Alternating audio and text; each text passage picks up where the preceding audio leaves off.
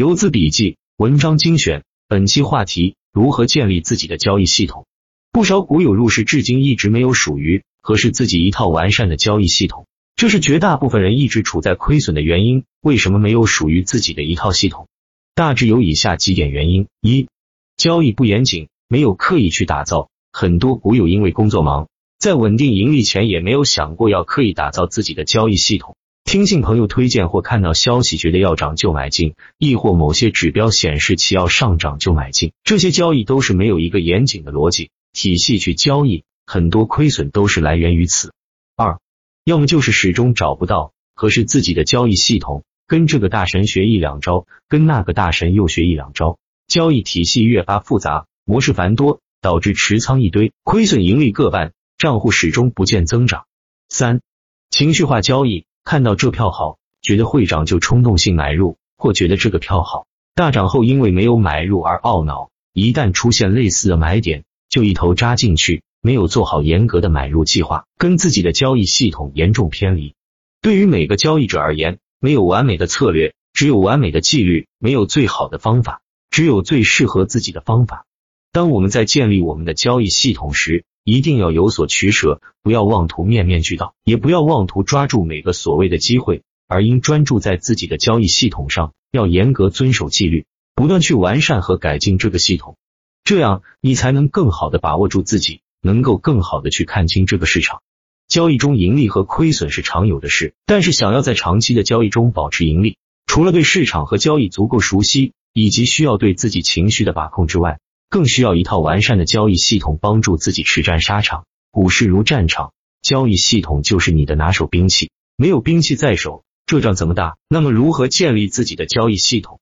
建立框架，不断打磨。如果无从下手，可以试着先借鉴打板客网交易系统一点六四版，这是一套非常优秀的系统。但是最后还是要以此为基础建立自己的。一交割单，回顾自己的交割单，统计自己什么样的交易。是盈利最多的，什么样的交易亏损最多的？把自己好的交易提炼出来，回避自己回撤最大的交易手法，形成自己的交易框架后，慢慢改进，逐步完善。二、性格，看看你自己的性格，比如不能承受大的回撤，那就不要用打板的手法；比如没有耐心，那就不要选择潜伏类的手法。好的交易系统应该是符合自己性格的系统。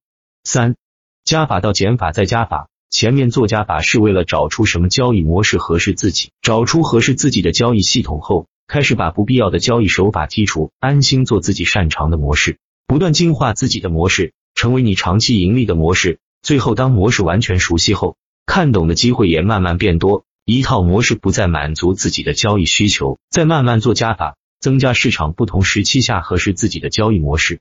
四。时间，如果你是时间比较充裕的自由职业一族，可以选择超短线类型的交易模式；如果你是比较忙的上班一族，那么最好还是选择周期比较长一些的交易，比如趋势股、潜伏等。如何完善系统？